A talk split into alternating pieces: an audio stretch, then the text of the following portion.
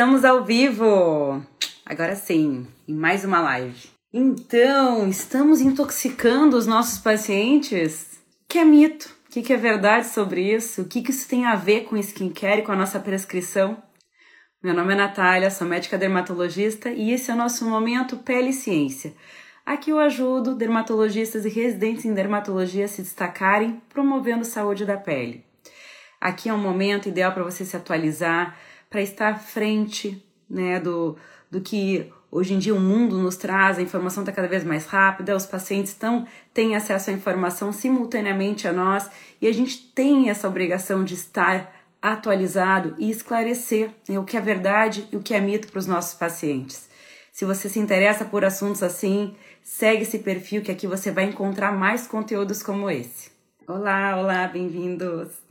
Hoje eu vou deixar essa caixinha de perguntas. Eu acho que ela estava ativada das outras vezes. Tá, a caixinha tá ativa. Esse é um assunto, é um assunto super polêmico, acho que vale muito debate. Convido vocês a participarem comigo, mandarem perguntas. Tem uma caixinha específica para isso, querem mandar nos comentários também, podem mandar, mas fica mais fácil acessar pela caixinha. E nós vamos falar então, né, sobre o que, que são esses tóxicos que estão, né, sendo muito falados nas mídias sociais cada vez mais, né? A gente tem que se apavorar, tudo causa câncer ou nada? Como é que é essa história? Então, muitas pessoas confundem né, o que é fake news e o que é verdade. E muitas vezes a gente é arrastado junto nessa avalanche de informações. E quando os pacientes nos questionam, a gente tem que ter uma posição muito clara e muito honesta com relação ao que é verdade e o que não é. Né? Isso não só na sua rotina de atendimentos, mas também na sua posição pública, né? A gente está aqui nas mídias sociais e muitas vezes surgem assuntos a gente é cobrado, né, da nossa posição como cientistas, como médicos, né, com relação às novidades que vêm surgindo. Dias atrás, eu, a gente publicou um vídeo no meu YouTube né, sobre protetor solar. E nesse vídeo eu falava que eu recomendo filtro solar diariamente, essa é a recomendação atual. E um hater, uma pessoa, me deixou uma mensagem me, me dizendo que eu estava sendo irresponsável, porque eu estava recomendando algo que causa câncer, né? Se, se, né, se estava certo. E isso que me deu a ideia de falar então sobre esse assunto, né? O que, que é tóxico, o que não é? Será que a gente está intoxicando? Será que filtro solar é realmente um vilão? Então eu venho desmistificar isso com base científica, que é essa proposta da nossa, desse nosso momento. Então, Deixa eu ver aqui uma perguntinha que a Isa já me fez. Oi, Isa, tudo bom? A gente vai falar sobre isso no final da live, viu? Olha, quer saber se o Dilca Helena piora a pele? Tá amarrado, a gente vai conversar sobre isso. Bom, que componentes que vêm sendo falados como substâncias tóxicas e que nós temos que ter atenção, temos que estar alerta? É, pode se parecer pouco, tá? Mas no momento que você tem na autoridade científica, uh, o paciente ele vai buscar orientação contigo. Né? Eu digo assim, um bom médico cosmiatra, que é essa área da cosmetria, da estética, ele não tem que ser só um bom injetor. Ele tem que ser uma pessoa que conhece o mundo inteiro que envolve a cosmetria, inclusive os produtos, os cosméticos que estamos receitando e estamos também usando. Então, assim, a gente tem que englobar tudo. E o paciente que encontra você credibilidade e segurança, ele vai ser seu paciente e vai te recomendar para os amigos, vai te recomendar para a família, ele vai ter confiança em você, não só para fazer os procedimentos, mas para cuidar da sua saúde. Então, acredito que a medicina atual seja isso, um relacionamento. Então, a gente tem esse papel, esse dever, reiterando, de entender né, o que, que é fake news, o que, que é verdade, o que, que tem comprovação científica, o que não tem. Vamos lá. Eu escolhi seis substâncias para a gente debater hoje que foram as substâncias mais mencionadas aí quando a gente vai procurar sobre uh, produtos tóxicos, câncer, disruptor endócrino e pele. E eu vou começar com uma primeira que é bem conhecida na dermatologia, que é o triclosan, tá? O triclosan é um antisséptico, foi amplamente usado na dermatologia. Ele veio como um grande queridinho, um boom lá na década de 60, né, de acordo aqui com os registros. E eh, na última década ele começou a ser visto como um vilão. Tá? Então, o triclosan é muito encontrado em, em, substâncias, né, em produtos de higiene, porque por ter essa atividade antisséptica, ele acaba funcionando como um conservante, mas também né, com essa proposta de funcionar como um produto antisséptico para uso da pessoa, né, para combater alguma infecção de pele, enfim. Uh, mas realmente, em 2016, o FDA baniu essa substância por falta de estudos que comprovem a sua segurança. Então, né, não temos aí né, uma questão documentada robusta sobre que tipo de mal que faz, né? Só que não temos ainda estudos mostrando total segurança. Tudo isso porque o triclosan ele é absorvido. Ele é absorvido por via oral e por via transdérmica. E isso não é o grande problema, porque muitas substâncias são absorvidas por via oral e transdérmicas que a gente usa na nossa pele. Sim, a, a pele é um órgão que a gente usa para absorver alguma substância. Por exemplo, os anticoncepcionais, né, que usamos, né, e hormônios que através da pele para serem absorvidos. Problema não é esse. O problema é que o triclosan, ele não tem, ele não é excretado, né? Ele não é, então ele acaba tendo um efeito acumulativo no organismo. E esse acúmulo pode levar assim à toxicidade, de acordo com alguns estudos em modelos animais. Então a gente tem aqui que em modelos animais foi documentada a tendência ao desenvolvimento do câncer hepático e o aumento de espécies reativas de oxigênio, ROS, né, os radicais livres. Uh, no ser humano, o acúmulo dessa substância ele vem sendo linkado com eventos com manifestações gastrointestinais e sintomas neurológicos. Uh, ainda é encontrado sim no Brasil, né, em alguns sabonetes antissépticos, inclusive sabonetes que são usados de uso hospitalar pelos profissionais de saúde e também sabonetes que são usados para limpeza de material cirúrgico. Tá? Então, vale a pena né, ressaltar esse ponto e também encontrar alguns itens de higiene bucal.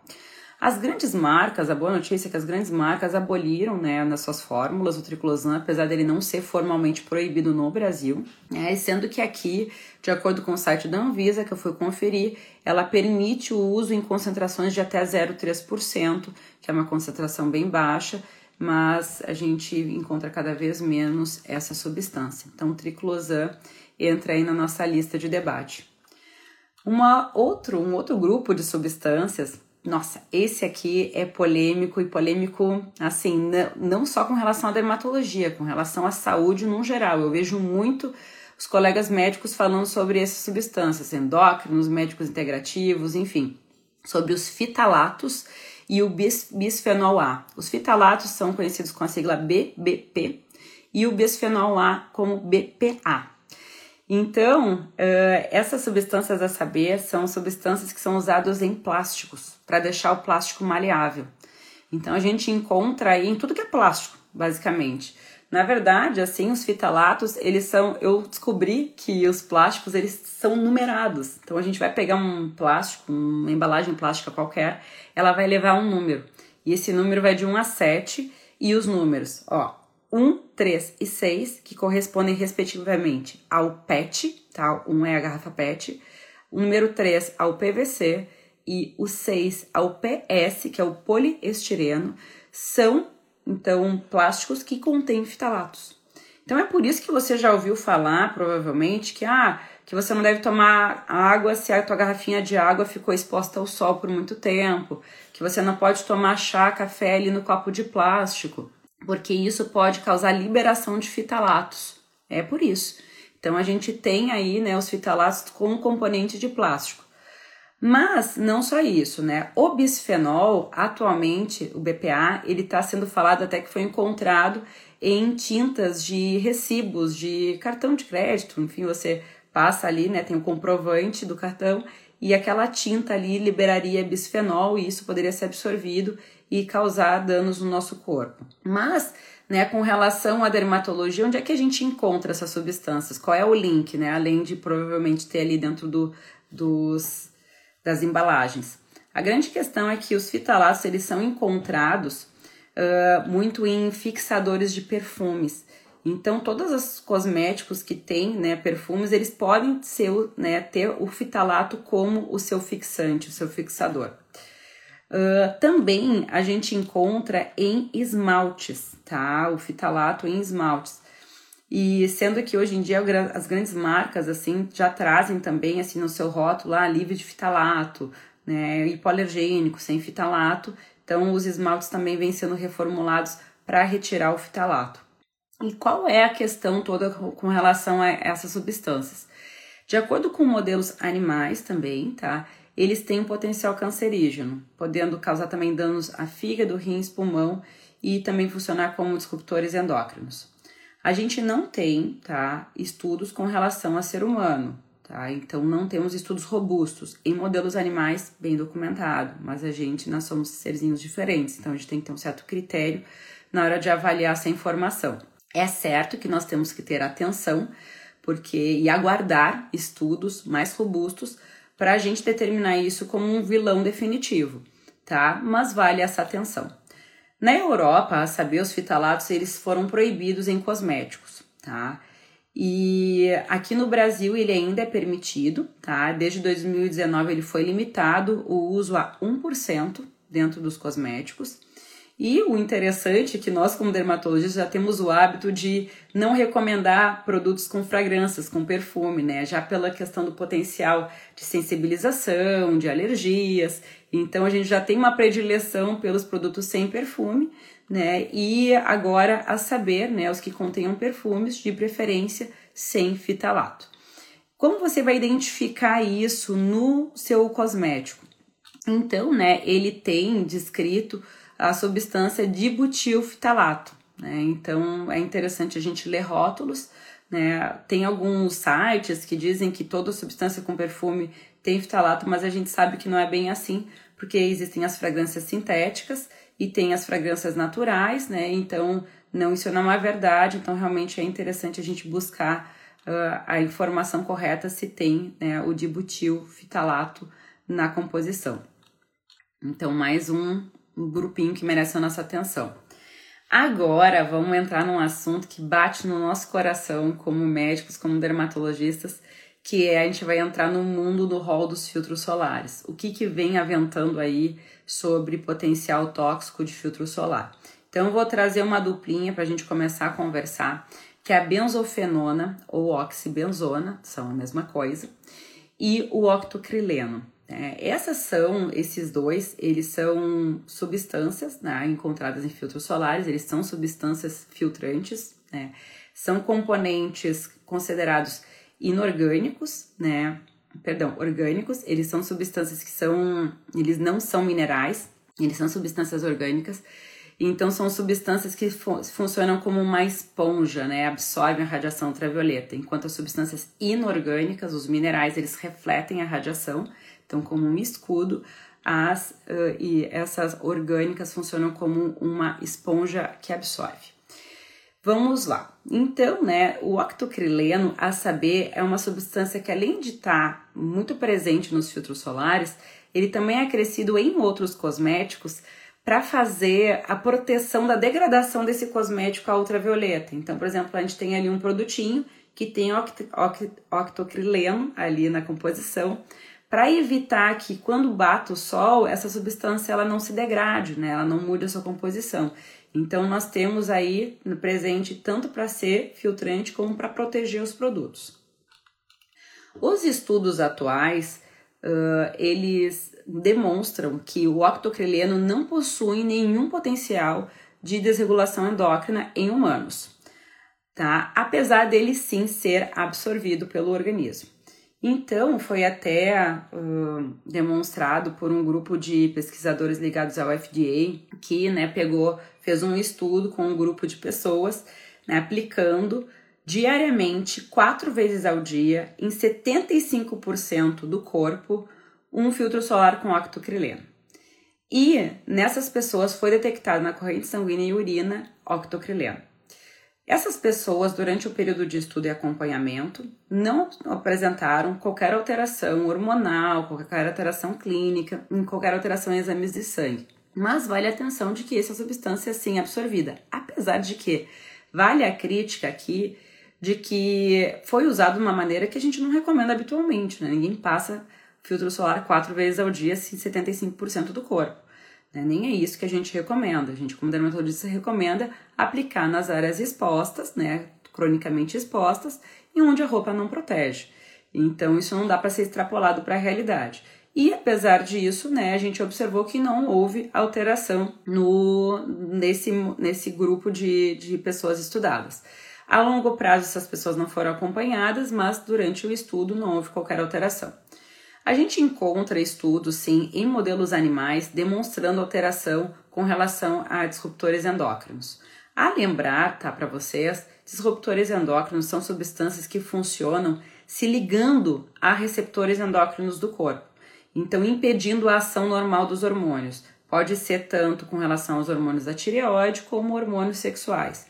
Então, em modelos animais, sim, foi demonstrado que a alteração, né, essa, essa alteração, essa disrupção endócrina, só que uh, os estudos, né, foram usados, a dose de octocrileno utilizados foram muito grandes. Até a Sociedade Brasileira de Dermatologia no passado uh, emitiu uma carta aberta, uma nota, né, posicionando, reiterando a segurança dos filtros solares, dizendo que esse estudo ele não pode ser extrapolado para o ser humano, porque se fosse né, tentado usar para ser humano, uma comissão de ética não ia nem autorizar a, a realização desse estudo, porque a dose usada nesses modelos animais foi arrebatadora, foi imensa. Então, isso não reflete a realidade. Então, a gente não tem como dizer que isso serve para o ser humano, porque a dose utilizada é bem menor né, do que a gente realmente indica. Então, a gente pode ficar tranquilos que, a princípio, com relação ao octocrileno, nós temos aí né, uma, uma literatura que, a princípio, né, assegura esse uso, sim. Então, ele é um, um filtro solar autorizado pela Anvisa e por FDA. Com relação à benzofenona, né, da mesma forma, ele tem, né, sendo uh, usado em modelos animais e demonstrado em altas doses também algum efeito de disruptor endócrino.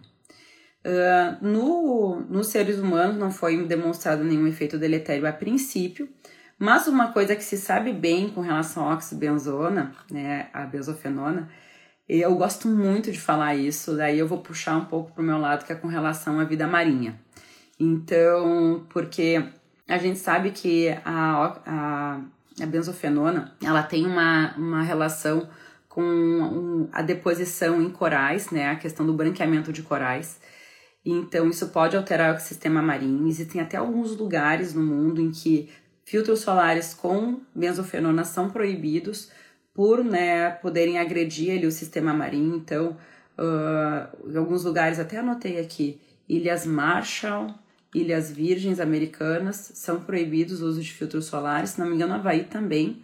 E olha que interessante, um tempo atrás, alguns anos atrás, eu fui para Fernando de Noronha e é, tem um lado da visitação da ilha que diz né, que é proibido entrar uh, para fazer um mergulho sem é proibido entrar com filtro solar por essa razão, né, porque a questão da besofenômena presente nos filtros solares que temos no Brasil pode causar ali alteração no ecossistema marinho e os filtros solares, hoje em dia temos muitos filtros solares que não têm benzofenona e eles ganham geralmente um selinho de Ocean Respect ou Ocean Friendly.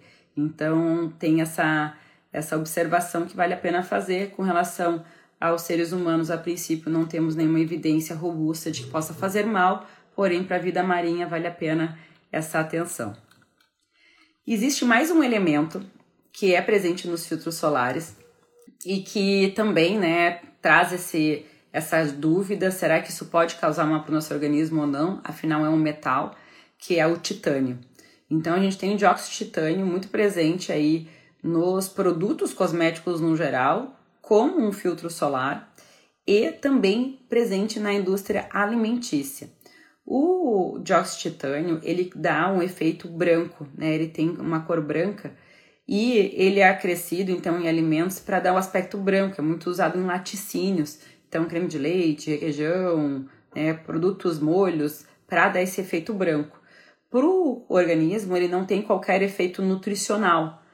E, e a, a princípio acreditava-se que esse, essa substância ela não era absorvida.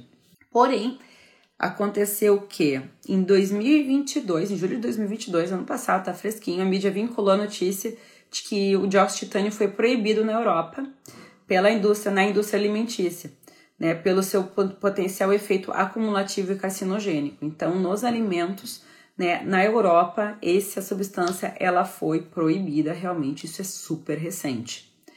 No Brasil, não temos essa restrição ainda. E, mas com relação à pele, que nós temos muito em produtos cosméticos, em protetores solares, a gente pode ficar tranquilo, aí a literatura é robusta em demonstrar que não há absorção do dióxido de titânio na pele íntegra e na pele lesada. Também tem esse estudo assim, na pele com abrasão, na pele inflamada, não há absorção do dióxido de titânio. Então aí a gente tem um estudos mostrando segurança desse produto. É uma ótima substância usada como filtro solar, Fiquei, muito feliz, inclusive, quando li esses estudos. Então, com relação a cosméticos, tem essa tranquilidade. Agora, né, vale a gente levantar esse debate com relação à indústria alimentícia, né, já que não tem qualquer valor nutricional, né, porque ele é ainda é usado, né, tá certo que tem essa questão estética do alimento, mas eu acredito que isso não deva ser mais prioridade hoje em dia, opinião na minha. Com relação, passando então dos filtros solares, vamos para uma outra substância muito encontrada nos cosméticos. Quando a gente vira rótulo, a gente encontra ele com frequência, não tão incomum. Hoje em dia, hoje até peguei uns rótulos aqui, fui lendo e tem bastante do fenoxetanol. Então, ele é bem encontrado como conservante de cosméticos e estabilizantes em produtos de higiene. Ele é muito polêmico também, tá? E tem outro, é conhecido por outros nomes, como éter de rosas. Ele é um composto químico orgânico também, e ele também é encontrado em plantas, a saber, chá verde e chicória. Ele é comprovadamente seguro em concentrações de até 1%, de acordo com o FDA e agências da Europa e no Brasil. Então, há um consenso com relação à segurança do fenoxetanol nessas concentrações. Por que, que ele é levantado aí como uma substância que chama atenção, suspeito ali? Porque em modelos animais também, né, em estudos em ratinhos, ele mostraram toxicidade quando usado em doses geralmente 200 vezes maiores do que temos nos produtos. Então, assim, é tóxico em modelos animais, né, em doses cavalares, felizmente não é isso o que nós temos no nosso uso habitual, mas, né, vale atenção, né, a gente deve saber que existe, né, esses estudos mostrando esses resultados em de toxicidade de modelos animais. Vamos ver se adiante a gente né, descobre mais alguma coisa com relação a seres humanos. Uh, eles não são recomendados para crianças abaixo de 3 anos, não por, por essa questão só, mas também por questão de sensibilização. Então, as crianças nessa idade, é bem importante a questão da escolha correta dos cosméticos, porque tem a questão da sensibilização para dermatites de contato no, na vida adulta.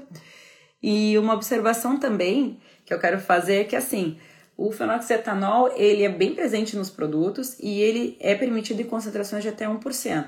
Só que o que a gente vê hoje em dia as pessoas fazendo? Sobreposição de produtos, não é aquela história do skincare de 10 passos que eu abomino, diga-se de passagem? Pois é. Então, se você usa 10 produtos na sequência com fenoxetanol entre todos, você vai estar tá fazendo uma overdose desse, dessa substância, que é para usar no máximo 1%.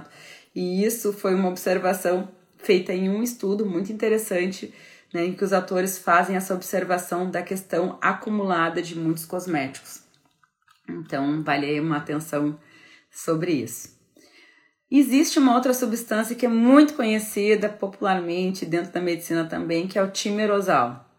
Nossa, Natália, mas eu nunca ouvi falar em timerosal. Não, você já ouviu falar em mercúrio, você já ouviu falar em mertiolate.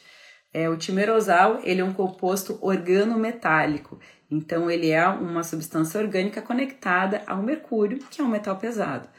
E aí, a gente encontra mertiolate ainda? Não, mertiolate ele não, não existe mais, né? Só que a gente sabe que o timerosal, que é uma substância antisséptica, ele pode ser encontrado ainda no, no nosso meio. Aonde? Em algumas substâncias oftalmológicas, tá? Então, de uso tópico, e em algumas vacinas. Sim, até olhei no site do Butantan, do Instituto Butantan, e a vitamina da hepatite B contém timerosal na sua composição, porque tem esse efeito antisséptico para estabilizar a forma. Bom, é muito pior ter hepatite B, né? Mas eu acredito que já estaria na hora de trocar né, o timerosal como antisséptico da, da, dessas vacinas por um outro antisséptico mais seguro. Porque sim, a gente sabe que o mercúrio é um metal pesado, é, ele tem o seu efeito cumulativo no corpo.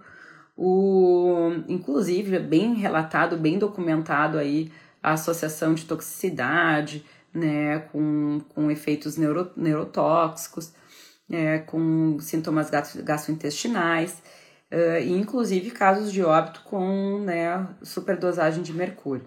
E tem alguns relatos em sites americanos com relação a, a produtos clareadores com mercúrio na composição. Aí eu fui atrás, né, que foram várias pessoas, várias mulheres intoxicadas com produtos clareadores. Meu Deus, os clareadores são são vilões, estão contaminados, o que que é isso? Aí foi se ver, são pessoas, né, que em, de maneira unânime foram comprar um produto no México, uh, um produto que não tinha rótulo, que tinha essa questão de essa promessa de propriedade clareadora e era composta de mercúrio, essas pessoas foram intoxicadas.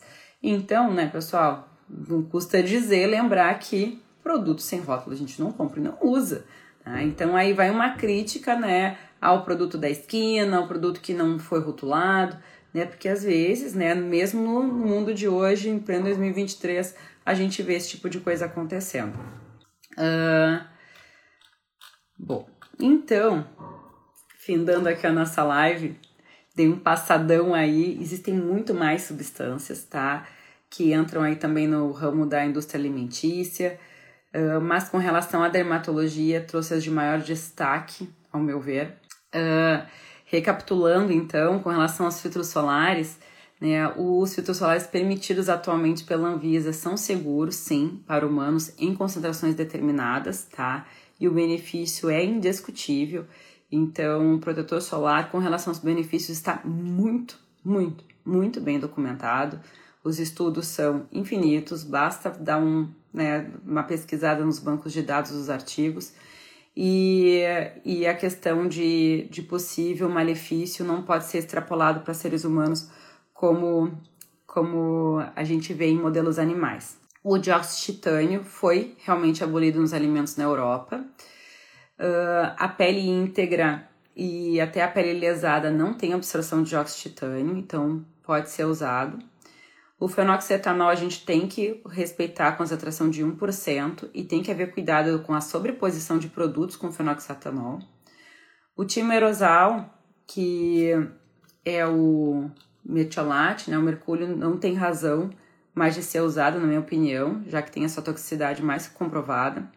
Os fitalatos eles vêm sendo proibidos e veremos, acredito, na minha opinião, cada vez menos. Por enquanto, o Brasil ainda é permitido em uso de até 1% em cosméticos. Minha sugestão é conhecer e, se desejar, evitar né, substâncias que tenham nossa fórmula, então, de butilfitalato. A, a boa notícia é que os produtos de dermatologia vêm cada vez menos, porque a gente não gosta muito de receitar coisas com fragrâncias e perfumes sintéticos. Uh, evitar sabonetes com triclosan, preferir outros antissépticos que já são descritos com segurança, até que a gente tenha dados mais consistentes. E é isso, para o pessoal procurar o dermatologista e procurar sempre se atualizar se tiver dúvidas. O Gui fez uma pergunta para mim. Deixa eu ver, Guilherme. Use um filtro solar vencido pode queimar a pele? Então, os produtos vencidos eles não devem ser utilizados. Por quê? Porque ah, depois né, do período de validade não há garantia com relação à estabilidade da fórmula, então as substâncias que estão ali contidas elas podem ter sofrido alguma transformação em alguma substância que passa a ser alergênica. E além disso, essa fórmula pode ter sido já contaminada, porque os produtos eles têm antissépticos e conservantes, só que esses conservantes eles duram até um tempo. Então, depois disso, ela pode estar tá contaminada e pode causar infecções na pele. Então, por essa razão, a gente não recomenda o uso de produtos após a data de vencimento por esses riscos. A Isa tinha me perguntado com relação ao DIL, né, o Kailena, com relação à pele. Então, vamos lá. Tanto o Kailena quanto o Mirena, eles têm um progestágeno na composição desse DIL. O DIL, né, são ditos DIL hormonal, Uh, o progestágeno presente, ele tem uma quantidade bem menor do que presente nos anticoncepcionais orais, né, no que a gente usa habitualmente. E esses progestágenos, eles são liberados de maneira lenta no organismo, com com proposta de ser uma ação mais local, mais dentro do útero. Mas a gente vê que sim, apesar de ser numa dose mais baixa, a gente, algumas pessoas podem ter efeitos colaterais pela presença do progestágeno.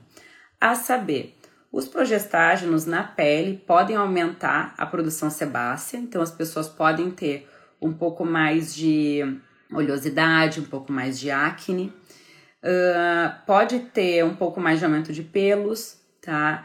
E com a lembrar, né, o progestágeno, né, os progestágenos eles estão, né, linkados com o desenvolvimento do melasma. Tanto é que o melasma, aquelas manchas, né, elas são aquela mancha que é bem conhecida na dermatologia, ela pode ser desencadeada ou agravada na gravidez. Por quê? Porque nesse momento, nesse período da vida, a gente está com nível de progestágeno alto.